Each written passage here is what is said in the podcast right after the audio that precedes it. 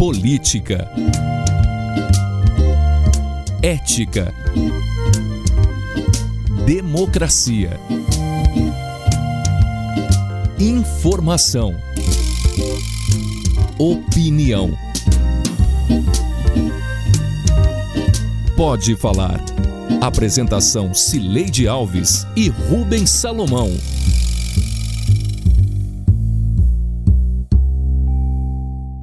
Gente. Rubens Salomão e eu chegamos para o episódio 155 do Pode Falar, o primeiro podcast de política de Goiás com trilha sonora de Beto Estrada. Eu falo da minha casa em Goiânia e Rubens do estúdio da Sagres em Aparecida de Goiânia. Oi, Rubens, tudo bem? Oi, Sileide, tudo bem? Vamos que vamos para mais uma edição falar de política. A aliança do MDB com o DEM, liderada pelo governador Ronaldo Caiado e pelo presidente regional do MDB, Daniel Vilela, põe fim a uma era da política goiana. Qual a história se encerra neste momento? O que brota nesse campo político nesta segunda década do século XXI? Quem são as forças emergentes que vão escrever as novas páginas da política goiana.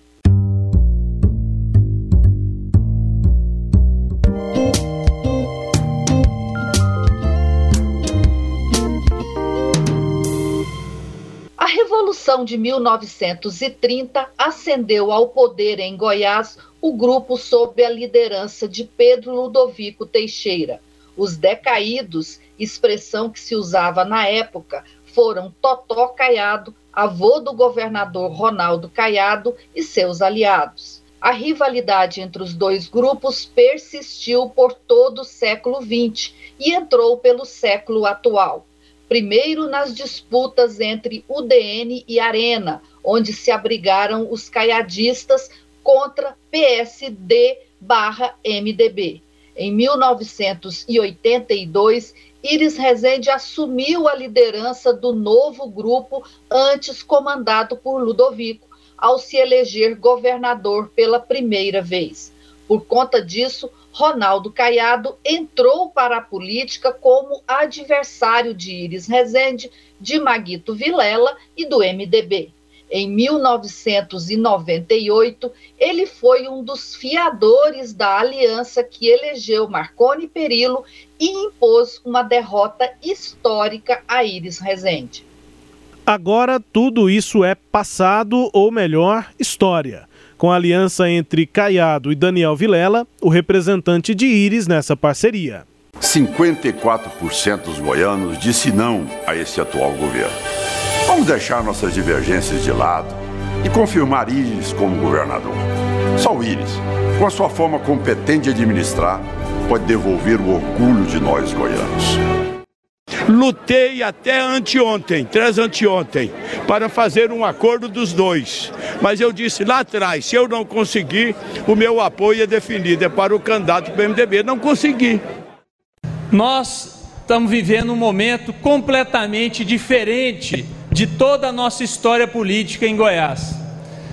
Diferente por razões tristes, diferentes por razões é, do ponto de vista da nova política que se apresenta ao nosso país, diferente por razões é, do ponto de vista das legislações eleitorais que são alteradas, e isso nos faz e nos traz a obrigação de estarmos mais do que nunca unidos e principalmente dispostos a lutar pelos nossos ideais políticos.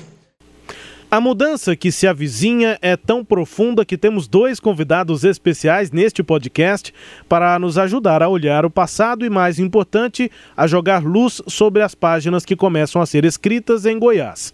São o jornalista Vaci Oliveira, nosso antigo companheiro aqui do Pode Falar, e o cientista político Pedro Célio Alves Borges, que pesquisou sobre o MDB e também sobre Iris Rezende. Oi, Vacil, tudo bem com você?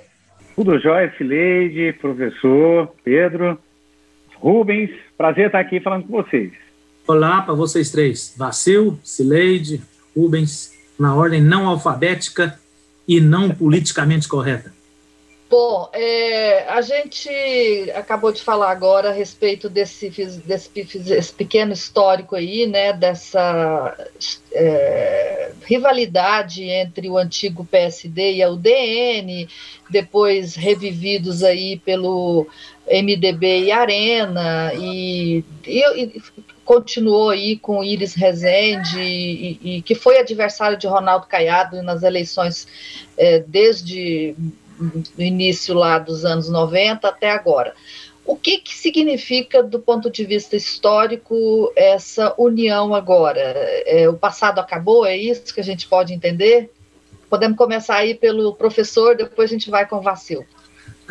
Muito bem. Olha, na verdade são ciclos, né? A gente, quando pensa a história de uma nação, de uma comunidade, qualquer aspecto, né?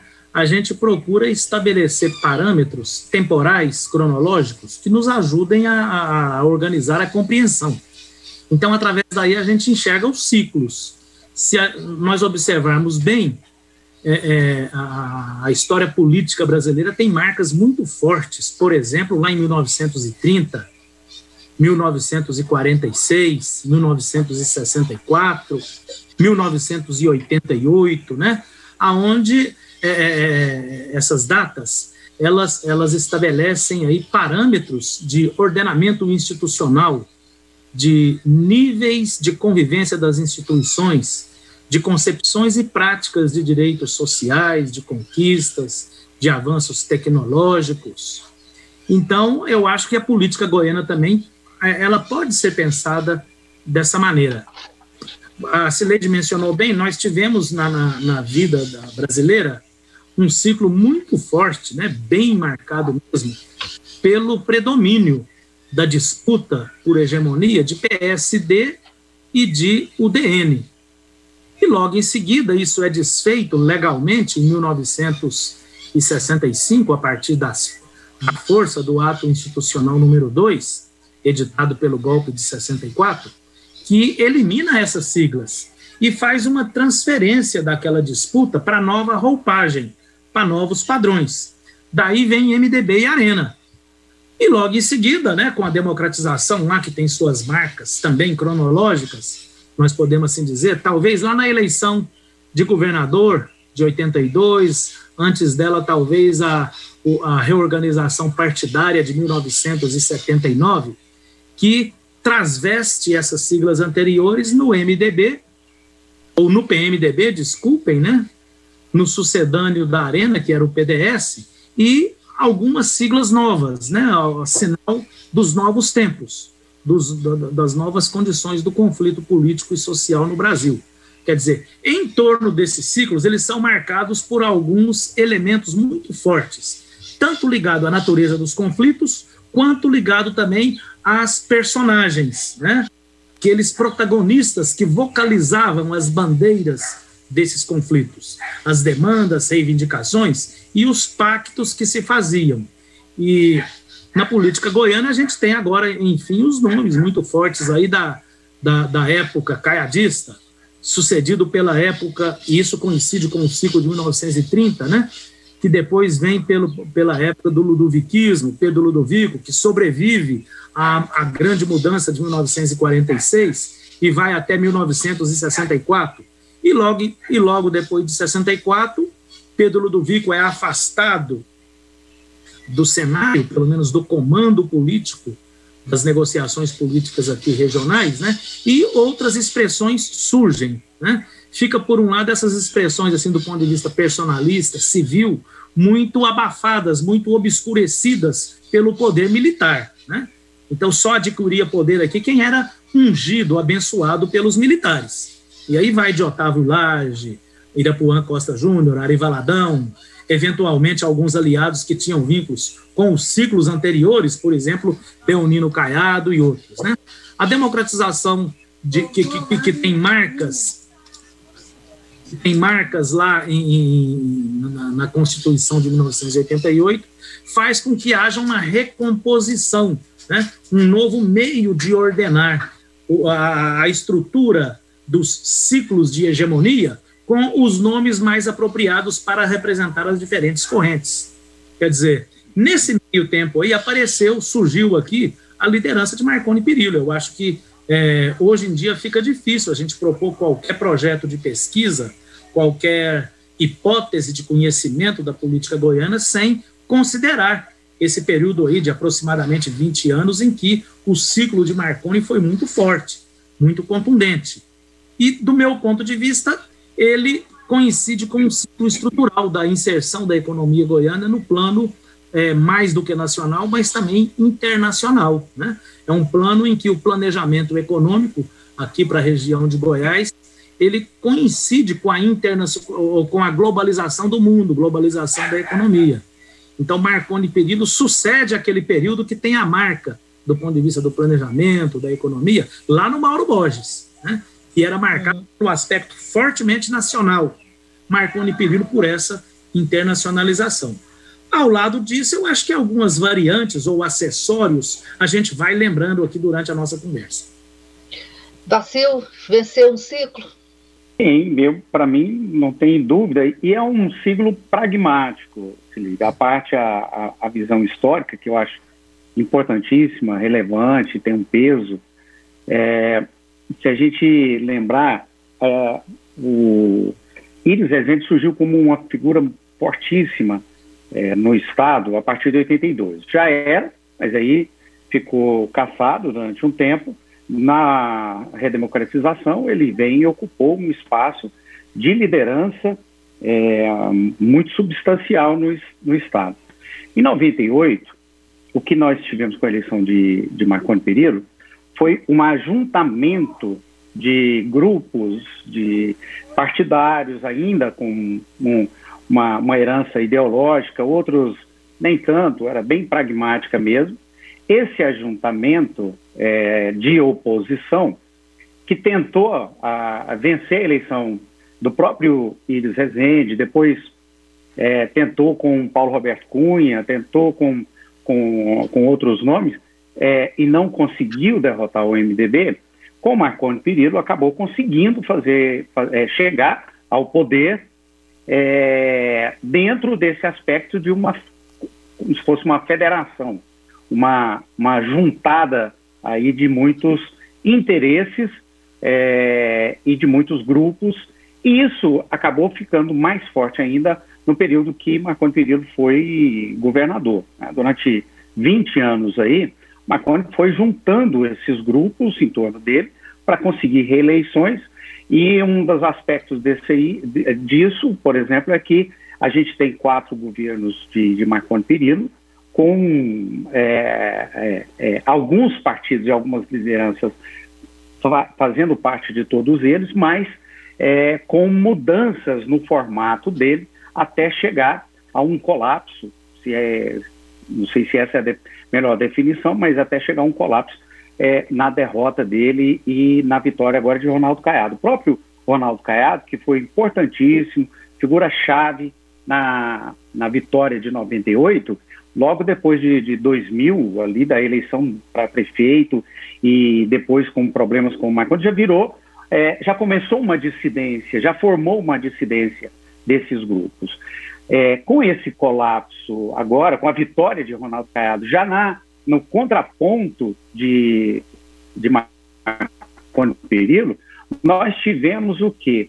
É, uma dissolução desses grupos, que, que é, todos estavam reunidos em torno de Marconi Perillo na perspectiva do poder, ou seja, na, em torno do poder, da força do poder, mais do que da personalidade e da liderança e da figura de Marconi Perillo. É, é, e esse grupo, essa vitória agora de, de Ronaldo Caiado, é, ele próprio talvez consiga a reeleição, talvez não.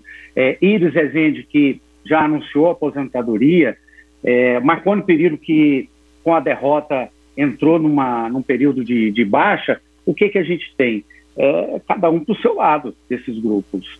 É, nós não temos um grupo forte, não tem uma liderança forte, desde que o nome que se sobressai é, agora é o do prefeito de, de, de Aparecida de Goiânia, é, num espaço que talvez pudesse ter sido ocupado melhor pelo próprio é, Daniel Vilela, é, que agora tenta recuperar essa, é, é, esse protagonismo que o Gustavo está tá surgindo, é, e dentro desse rearranjo, nós temos quase que uma tábula rasa, entre aspas, aí no Estado, em que é possível surgir novas lideranças, devem surgir lideranças fortes, porque nós não vamos ter mais Caiado daqui a pouco, não vamos ter mais Íris, não vamos ter esses outros nomes, ainda que Caiado vença e depois vá para o Senado, já é também um período que ele é, já atingiu ali um patamar é, que permite que a gente veja novas lideranças surgindo com rearranjo desses grupos na formação de poder, tanto que se olha aí quem vai ficar ao lado de Gustavo Mendanha sendo candidato a, a governador. É, tudo é possível. Então não é mais ideologia que está em jogo, é o pragmatismo da política se reajuntando nos seus interesses, cada aí das pequenas lideranças até que surjam é, grandes lideranças, que para mim é inevitável. Ouvindo vocês dois aí, me surgiu aqui uma, uma, uma reflexão que é o seguinte: os, os, esses ciclos aí, eu fico me perguntando, eles são políticos ou eles são econômicos ou eles são a junção de dois, dos dois? Por quê? É, coincide aí o ciclo do ludoviquismo com a Revolução de 30 e com a industrialização do Brasil. Quer dizer, o Brasil começa a tentar se industrializar, deixar de ser eminentemente rural. E aí fica, fica esse predomínio é, do ludoviquismo, até porque o caiadismo representava exatamente o mundo rural. É, bom, quando o Íris assume, ele ainda tem esse pé no mundo rural, né? É, Goiás ainda estava nesse mundo rural e ele começa a reorganizar o Estado para uma nova fase. Marconi chega no período da globalização, em que Goiás já começa a se modernizar do ponto de vista econômico, e agora, é, por, assim, isso que eu queria entender, né, vem Ronaldo Caiado, que tem esse pé no mundo rural e que volta a se encontrar com o Íris também do mundo rural. Quer dizer, que, qual o Goiás que é, é, político e econômico que a gente está vendo hoje? É o Goiás, esse Goiás que quer se modernizar e que tenta se modernizar com Marconi, ou é ainda o Goiás rural, o Goiás antigo sobrevivendo? Pedro? Perfeito. A, a Cileide prenuncia os elementos que, que compõem aí o, uma tentativa de resposta, e eu acho que nenhum deles deve ser descartado, não, né? É, na verdade, se é política ou economia, eu acho que são os dois elementos muito fortes que definem as épocas históricas. Né?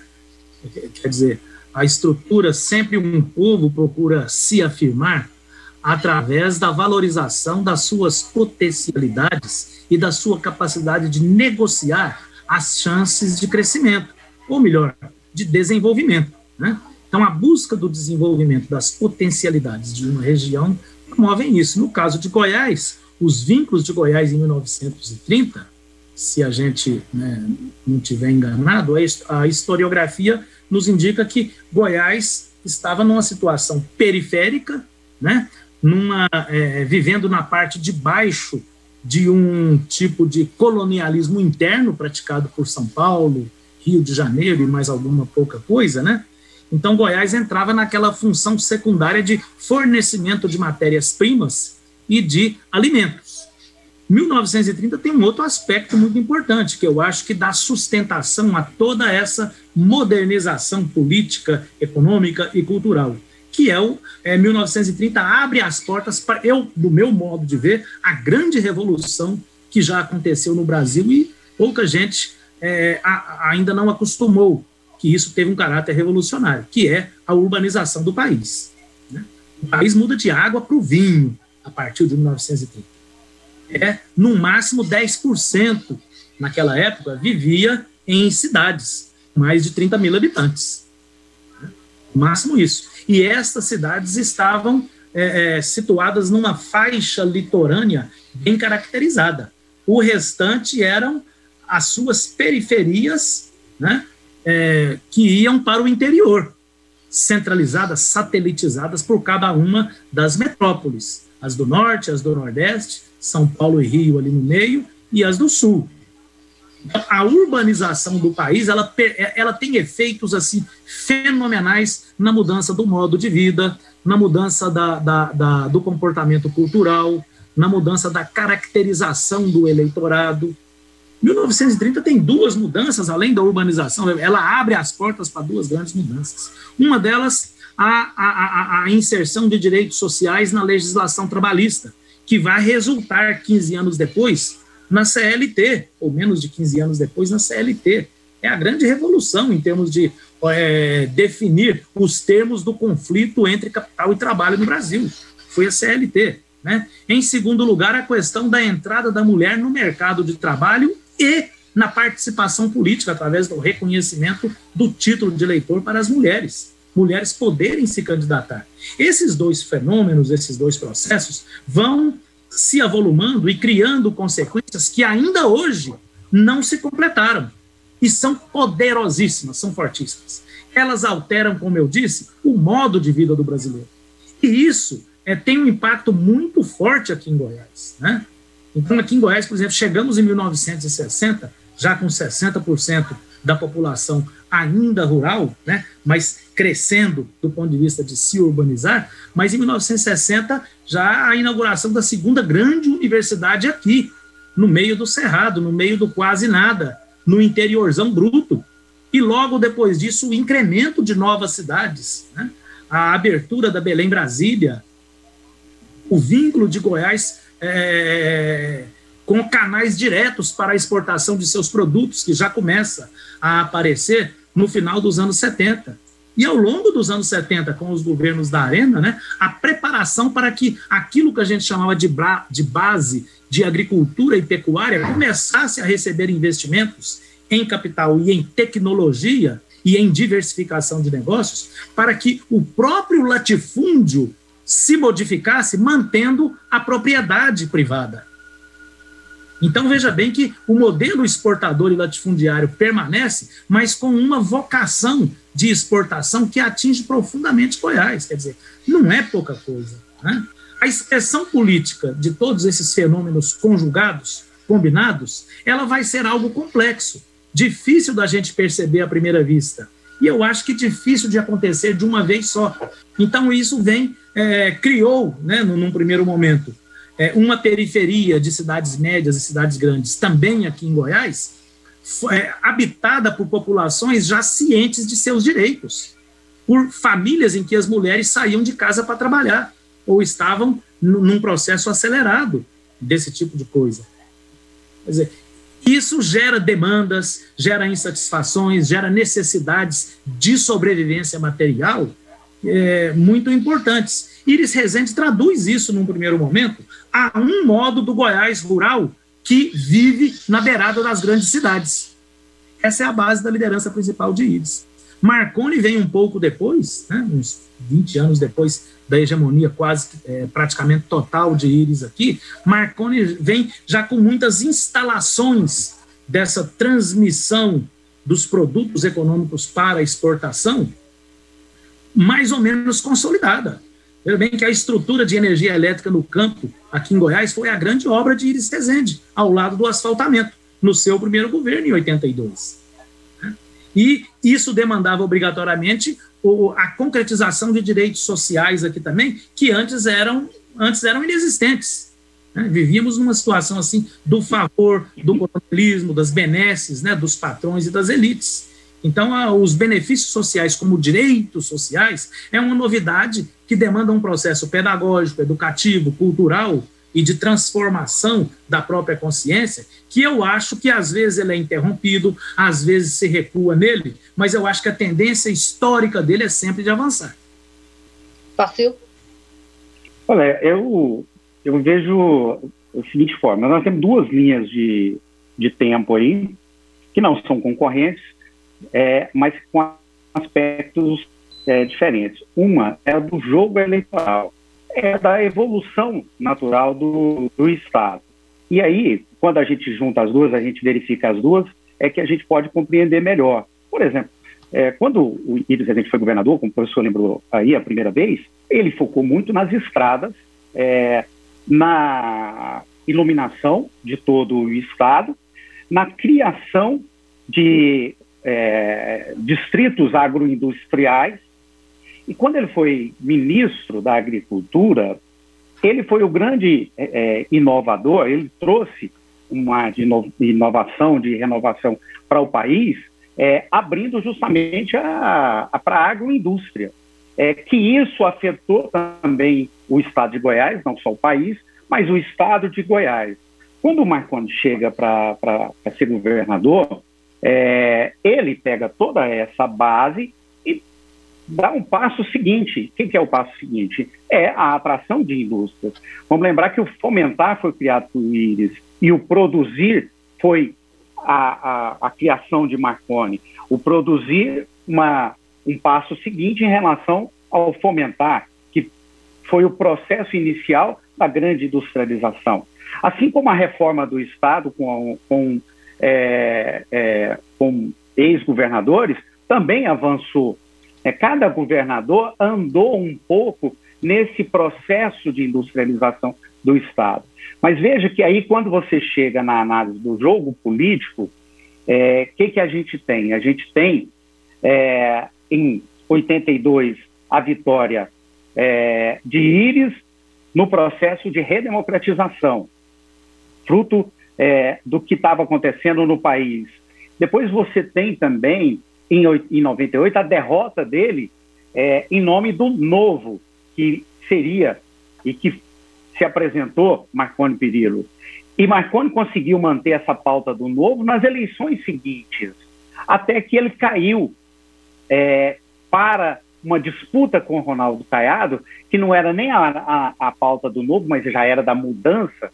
Né? Em 98 foi o novo, foi a mudança, mas com Ronaldo Caiado foi o da mudança, e Marconi Perillo também, já num processo de queda que ele sofreu é, aí na derrota para a disputa ao Senado.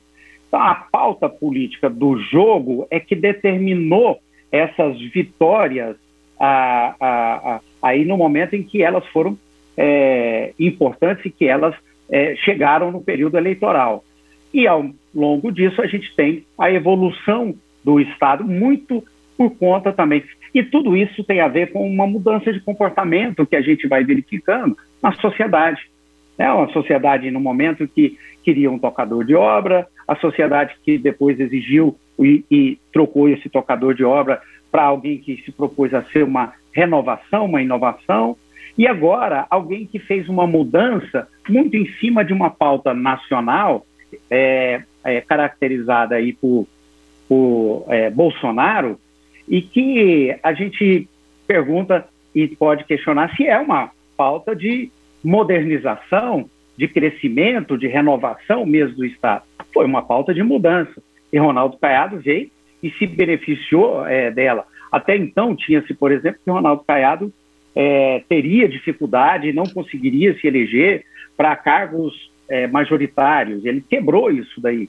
Mas no momento peculiar também de uma pauta que afetou todo o país, de um comportamento da sociedade é, ali que foi determinante, no meu entendimento, é, para que ele também conseguisse a vitória. Não foi o novo e a modernização no sentido lato, talvez, mas a mudança de visão e de objetivos da sociedade é, naquele instante. Agora é a mesma coisa, a mesma sociedade, ela acena para frente é, que é, provavelmente, é o que tudo indica, é, a pauta já não é mais a de 2018. Né? Eu vejo aí uma visão é, da, a, a, trabalhando, conversando com alguém, com pessoas que cuidam muito de marketing, falam, essa eleição vai ser para quem vai resolver os problemas da sociedade. Né? O eleitor, o cidadão, quer saber o seguinte, olha, quem vai resolver o meu problema? O Bolsonaro resolve? Não. Então quem resolve? A pauta da corrupção, é, a pauta do choque, aquele discurso duro, violento, já não é mais o principal neste momento. Então, não é a evolução da. Aí nós temos a economia também. Então, você vinha num crescendo. E com o Bolsonaro, a gente tem uma quebra num, num processo que vinha o país. E isso também afeta a, a, a, as eleições. Mas ela é fundamentalmente essa visão da sociedade momentânea, e aí vem o jogo político se estabelecendo E é o que nós vamos ter novamente no ano que vem. O ano que vem é quem vai conseguir jogar melhor para poder eleger, e isso vai valer para os estados, aqui para nós, fundamentalmente. É, vou abrir uma dissidência respeitosa aqui ao Vacil é, para dizer o seguinte, que eu, quando a gente fala assim, é, a sociedade quer, né, a sociedade exige, quem melhor fizer esse jogo, eu acho que a sociedade, quando a gente fala isso, é o que os é a economia que está ditando o que, que a sociedade quer. Né? Então, assim, a sociedade aceitou a, a ditadura de Vargas durante 15 anos porque naquele momento ele estava entregando algo que o, a sociedade queria, né? E depois é, ainda voltou, Vargas voltou aqui em Goiás, o Ludovico ficou no poder, é, com exceção de um, de um, breve período ali de 47, mas ele só caiu do poder depois do golpe de 64. Por quê? Porque ele estava entregando né, para a sociedade isso que a sociedade queria naquele momento. E aí, é, Pedro e Vacil, eu, eu, percebo o seguinte, que quando a gente pega essa fase an anterior, é, o, essa disputa, ela, ela era mais personalizada, nós tínhamos grandes líderes, Ludovico e, e outros, que personificavam essas lideranças. E aí eu, a gente está entrando numa nova fase, o que eu percebo é que a disputa ela vai persistir, mas agora em outro binômio, não mais em personagem A e personagem B, mas um, um, um binômio que, que eu acho que é natural, que existe, sempre existiu e vai continuar a existir, que é entre governo e oposição.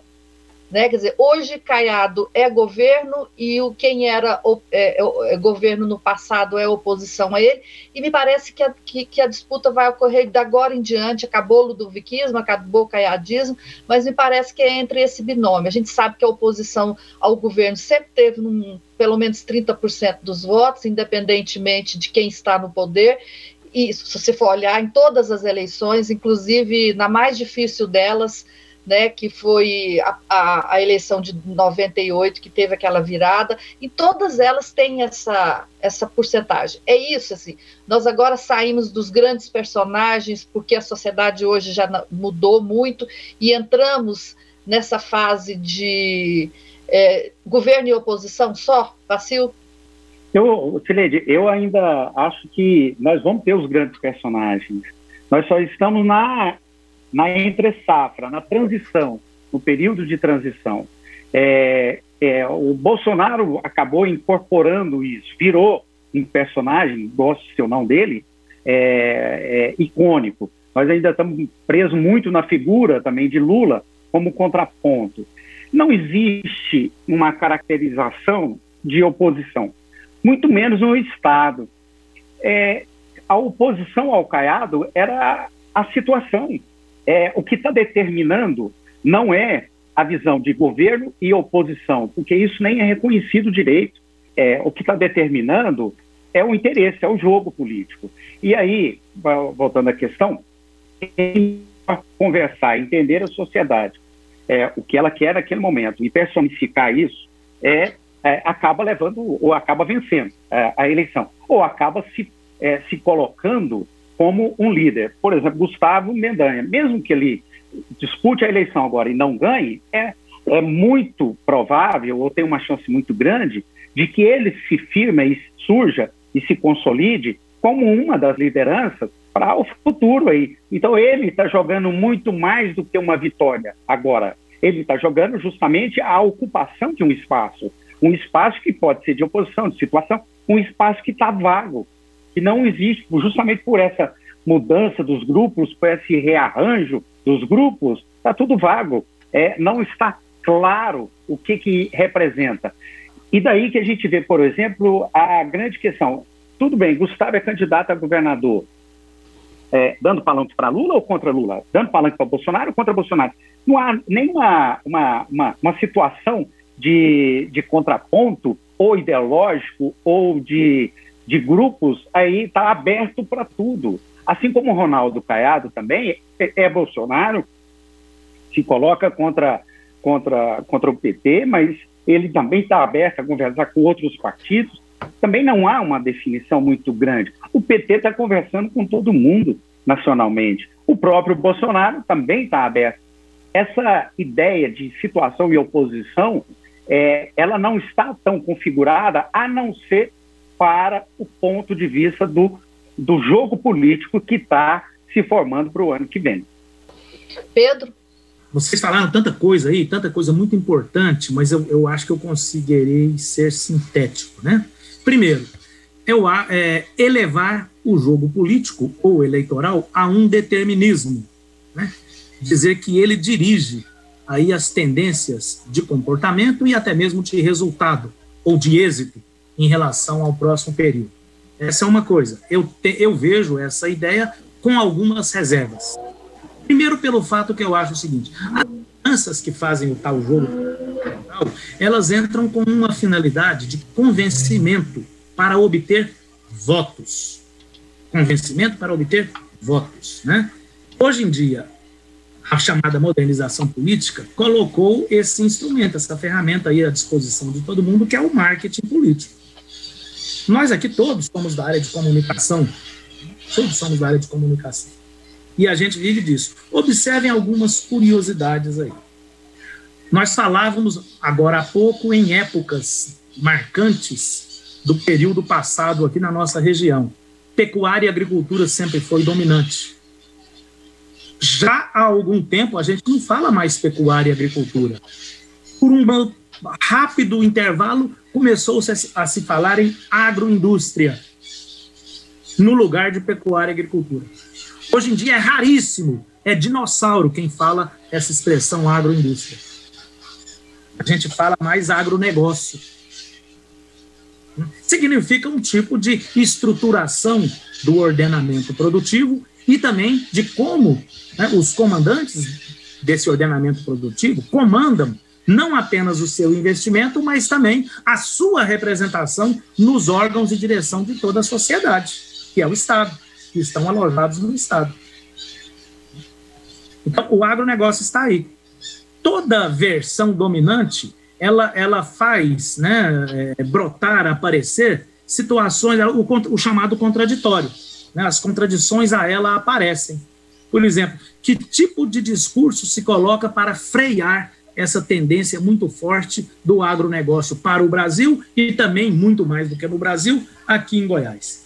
a gente vê falar do quê? Da questão ambiental, a gente vê falar da agricultura familiar, a gente vê falar da impossibilidade de vida digna nas grandes cidades. Tudo isso como decorrência direta dos efeitos, né, efeitos diretos do chamado agronegócio. Então, quer dizer, lá no jogo político, no jogo eleitoral, quem não souber conversar sobre essas coisas ou ter bandeiras para esses temas, essas relações, não vai ter o que dizer durante as eleições. E olha que a população, de alguma maneira, eu não sei em que medida hoje, mas de alguma maneira, nos diferentes momentos, percebe a diferença daquelas estratégias de marketing ou daqueles discursos construídos, pragmaticamente construídos, para é, é traduzir essas relações quando estão em busca de votos. Então consegue perceber isso. Né? Por que, que o Bolsonaro teve que demitir o ministro dele, que era um dos queridinhos dele, da ala ideológica dele? Ele teve que dar alguma satisfação. Né? Não era porque ele queria jogar o jogo político ou o jogo eleitoral dessa maneira. Nesse aspecto aí, o jogo político eleitoral já não é determinante. Se fala há tanto tempo em terceira via, como uma necessidade de comunicação também para o grande público, para orientar aí a, e facilitar as alianças. Mas por que, que se fala em terceira via? Pelo pressuposto de uma insatisfação com as duas correntes até então dominantes em termos da expectativa das próximas eleições. Mas por que, olha bem, o que, que a gente vê desenhado para a terceira via? Em primeiro lugar, uma dificuldade muito grande dela, dela se estabelecer. E, em segundo lugar, tentativas delas, dela se estabelecer mais à direita com Dória, com o PSDB e outros, e de outro lado, mais à esquerda, a começar do Ciro Gomes e outros aí. Então pode ter tanto terceira como quarta via. Ou, se isso aí se juntar, ele não vai se juntar apenas em função do jogo eleitoral, mas também pela obrigação que, que ela terá, ela será cobrada publicamente, né, de dizer alguma coisa ao eleitorado. As demais forças políticas das quais ela quer apoio e com as quais vai é, buscar negociação. Quer dizer, é necessário que haja, é necessário reconhecer, do ponto de vista da análise e da comunicação, que existem demandas por discursos, antes de existir os discursos. A liderança, aquele que entra no jogo político eleitoral, ele vai elaborar um discurso e vai aterrizar lá na realidade da vida, né, das periferias das grandes cidades, da, do, dos, dos locais lá do agronegócio, né, dos problemas reais da população. Se ele não se encasalar com isso aí que já existe e é precedente a ele, né, ele não vai ter efeito nenhum. Vai ter efeito nenhum. E essa é a tarefa dos especialistas. Por um lado, saber até que ponto o pragmatismo em si mesmo é um valor dominante para definir estratégias políticas, o mero pragmatismo, né? ou até que ponto esse pragmatismo entra na disputa com algum conteúdo. Porque se não tiver esse conteúdo, não dá. Ronaldo Caiado conseguiu ganhar as eleições porque ele manteve uma linha de conteúdo que veio tardiamente em relação à presença dele na política goiana. O conteúdo de direita, o conteúdo de defesa do agronegócio, do latifúndio, né? e que em alguns momentos se soma a outras facetas da vida rural, ligadas mais às tradições e ao atraso. Né? Mas ele manteve esse tipo de conteúdo. O conteúdo de Bolsonaro, a gente viu que era um conteúdo fraco, que vai se dissolvendo com muito mais rapidez do que outros que já foram é, vitoriosos aí no processo político brasileiro. Né? O conteúdo da intolerância, da defesa da tortura, da, do, do, desrespeito aos direitos humanos, né? Da, da, da, do rebaixamento da política a algo que, se, que seja execrável, então, Bolsonaro, com isso aí, não parece que não vai muito longe, não. Senão, esse discurso de terceira via pela direita não estaria tão forte assim. Né? A pessoa, para ser governo e para ser oposição, ela tem que ter motivos explicitados, ou seja, argumentos para defender governo e para defender oposição. Senão, o que vai acontecer, nós estaremos aqui também auxiliando a condenar a política, para que na política ela não traduza os movimentos de mudança. A mudança nós vimos aqui que ela acontece, ainda que seja por tempos mais longos, ela acontece na vida de uma comunidade, na vida de um país, né? Senão a gente vai estar tá tratando a política como mera estratégia de alternância de poder, e mais nada do que isso. E a mudança né, é mais do que meramente alternância. É, agora, é, o, o aspecto sim. aí é o seguinte, que a mudança... Sim, Celia, desculpa. Não, pode falar. É, a mudança, ela acontece, e é disso que, que exatamente que, que eu acho que, que é preciso entender, que há uma mudança que acontece naturalmente, que ela vem caminhando, é, é, e que ela é própria da economia, própria do comportamento da sociedade e tudo mais. É, agora, quando a gente é, é, no período eleitoral, ou a gente observa tem muito, perdão, muito do jogo eleitoral, que é isso que eu estou falando, é, nas decisões, e ele tem o peso. É, agora, o jogo eleitoral ele não é feito em cima apenas dos conchavos de cima. Não, até mesmo esses conchavos têm um pé na realidade, têm um pé no que as lideranças ouvem é, nas suas bases, nos seus rincões. Isso é, é, óbvio. E é o próprio marketing, ele é construído em cima da realidade, senão ele, ele não sobrevive. Um marketing apenas de jogo eleitoral é, simplório, ele eleição, ele se perde facilmente. Ele também, é, é o, o, grande discurso vitorioso, ele tem o pé na realidade, ele tem uma base é, para aonde se sustentar. É, agora, se a gente observa que isso é o que vai definir é, por exemplo, a eleição do ano que vem, esse, esse jogo, é, e que as decisões do Bolsonaro, elas têm muito mais pé na reeleição do que na construção de um governo é, que, de todo modo, está sendo construído ou desconstruído automaticamente, aí, involuntariamente, né, em relação a ele, a gente entende é, que esse jogo tem uma importância muito grande. Esse jogo acaba é, estabelecendo quem vai ganhar e quem vai perder, às vezes até contrariando alguma, algumas lógicas. Eu, sem dúvida nenhuma, Caiado tem um apelo é, social. Ele tinha uma demanda e tinha um público. Ele venceu a eleição para várias eleições para deputado, foi um líder nacional com a UDR, venceu a, a eleição para o Senado. Agora, a circunstância de 2018 também favoreceu, ou talvez tenha é, sido fundamental. É, e ela desfavoreceu, assim como desfavoreceu outros. É, é, isso que eu acho que a gente não pode perder de vista, é, e não é, não faz parte de um ato de vontade que a, que a política não tenha pé na realidade e não signifique mudanças e transformações positivas. Muito pelo contrário, é apenas o exercício de um olhar na realidade é, do que define quem vence e quem perde as eleições é, no país.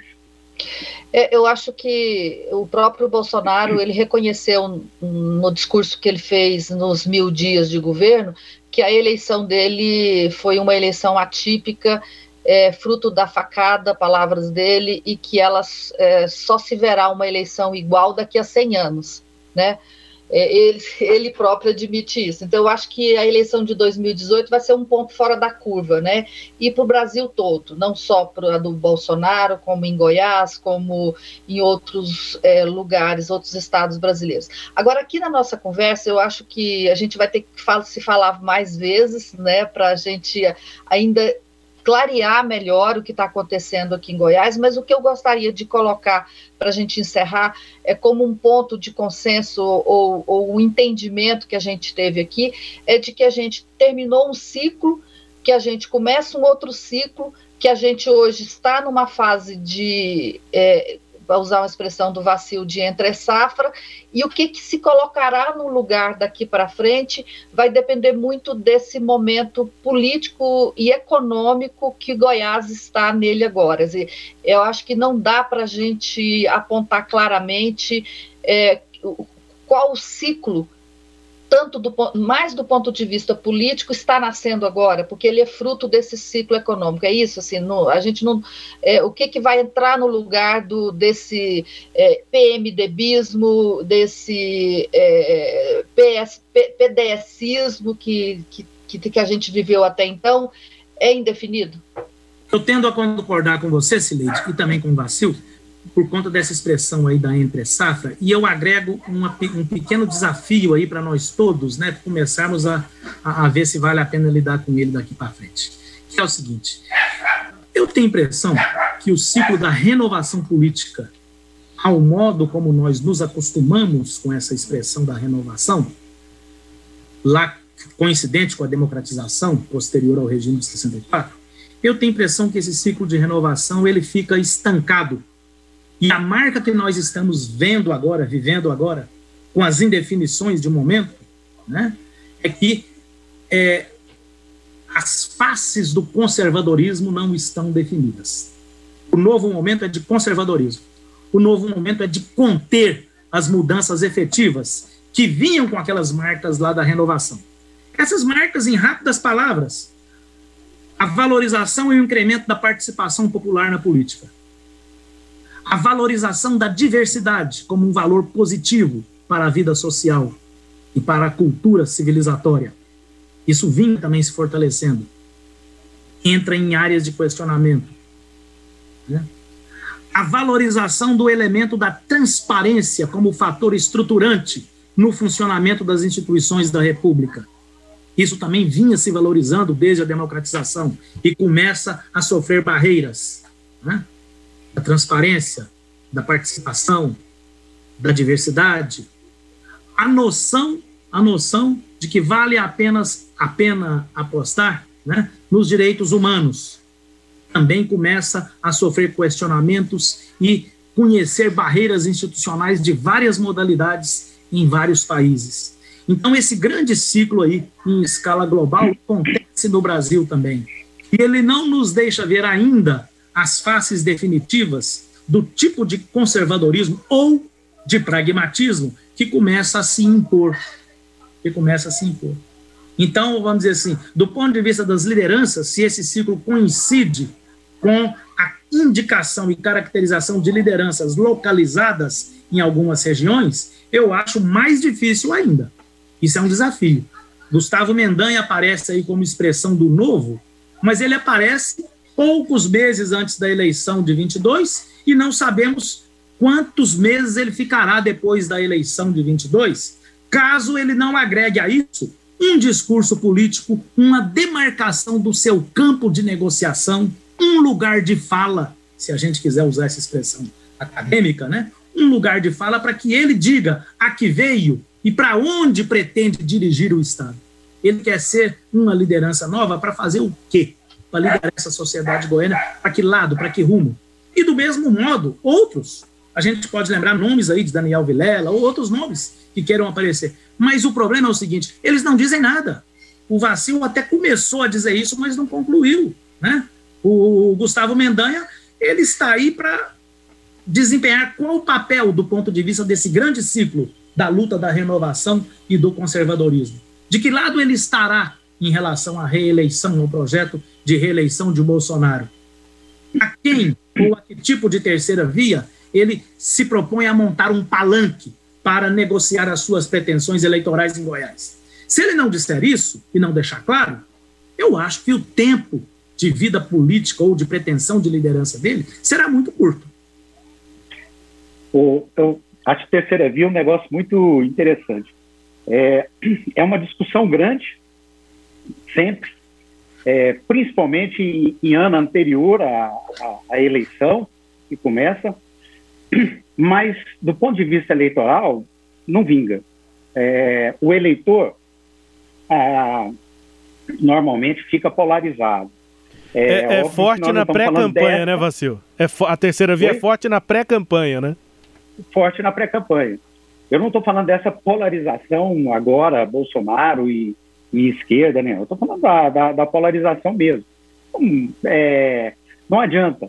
É, até agora, é, o que a gente tem é o seguinte, olha, e está expresso mesmo, os próprios líderes é, que estão tentando a terceira via, eles reconhecem, a, a, a, existe até a ideia de se tirar, por exemplo, o Lula, como agora está difícil tirar Lula da eleição, é, seria tirar Bolsonaro para que essa terceira via é, pudesse crescer. Na verdade, é para que essa terceira via vire segunda ou primeira, porque como terceira ela certamente não, não vinga, continua a, a eleição focada lá. Esse é um, uma, um aspecto. O outro, é, nós que somos do, do interior, acho que todos nós aqui temos um pé na, na, no interior de Goiás, sabemos muito bem o que, que é você olhar, chegar numa beirada de córrego, né, ou na beirada de corgo, e ele tá limpinho, bonito, tá fantástico. Aí você põe o primeiro pé,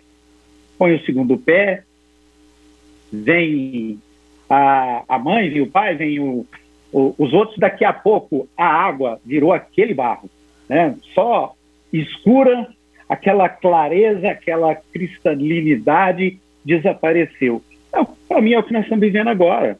A, a, a, a poeira, aquela poeira, entre aspas, dentro do rio, ela vai começar a baixar agora, vai voltar para o fundo do rio. É, para a gente enxergar quem é quem, como é que vai se posicionar Gustavo, o, é, Ronaldo Caiado, como é que nacionalmente a gente vai ter é, aí um governo. Acho que o, o, o, Ronaldo Caiado, se for reeleito, ou o próprio outro nome que, que for candidato, se for reeleito, vai significar muito um processo de transição. É, nacionalmente, se Lula for, for o eleito, por exemplo, vai ser eleito dentro de uma visão de transição, é, é, porque ela reflete o que a gente está vivendo. E o bom de tudo é a gente estar tá aí para poder ver, acompanhar e até ter o direito de se divertir, de nos divertirmos um pouco com tudo que está acontecendo nesse país, apesar do caldo trágico que acontece, é óbvio, né? Bom, eu acho que a gente ainda vai conversar muito, viu? Agradeço muito ao Vacil, que tem sido um grande colaborador nosso aqui, ao Pedro também, que vira e mexe, está nos socorrendo com, com a sua luz, né, para esse cenário. E uh, eu vou chamá-los mais vezes. Daqui a, daqui um tempo nós vamos olhar para trás e pensar assim: oh, o que nós não entendemos lá naquele momento, estamos entendendo agora. Muito obrigada, gente. Um grande abraço. Eu que agradeço. Bom demais. Professor, um abraço. Salomão. Valeu. Fique com Deus. Grande abraço. Tchau. Bom, vamos embora, Rubens. Vambora, Sileide. Eu adorei a conversa. É, assisti aqui, ouvi por grande parte do tempo, mas simplesmente achei é, é, que conseguimos dar luz para o que está acontecendo aqui na política em Goiás. Sileide, bora lá. É, ou então jogar luz sobre a confusão que a gente está vivendo nesse momento, né? Isso. Bom, este episódio teve áudios da Rádio Sagres, do Diário de Goiás e das redes sociais do governo de Goiás e do MDB. Confira o Pode Falar todo sábado às nove e meia da manhã na Rádio Sagres, no Sagres Online, no aplicativo da Sagres, no SoundCloud, no Spotify, no Google App, no Deezer e no Castbox. Siga o Pode Falar em seu tocador de podcast preferido e receba um episódio novo todo sábado. Tchau, Rubens. Tchau, Sileide. Beijo. Até a próxima. Tchau, tchau. Apresentamos Pode Falar com jornalistas Cileide Alves e Rubens Salomão.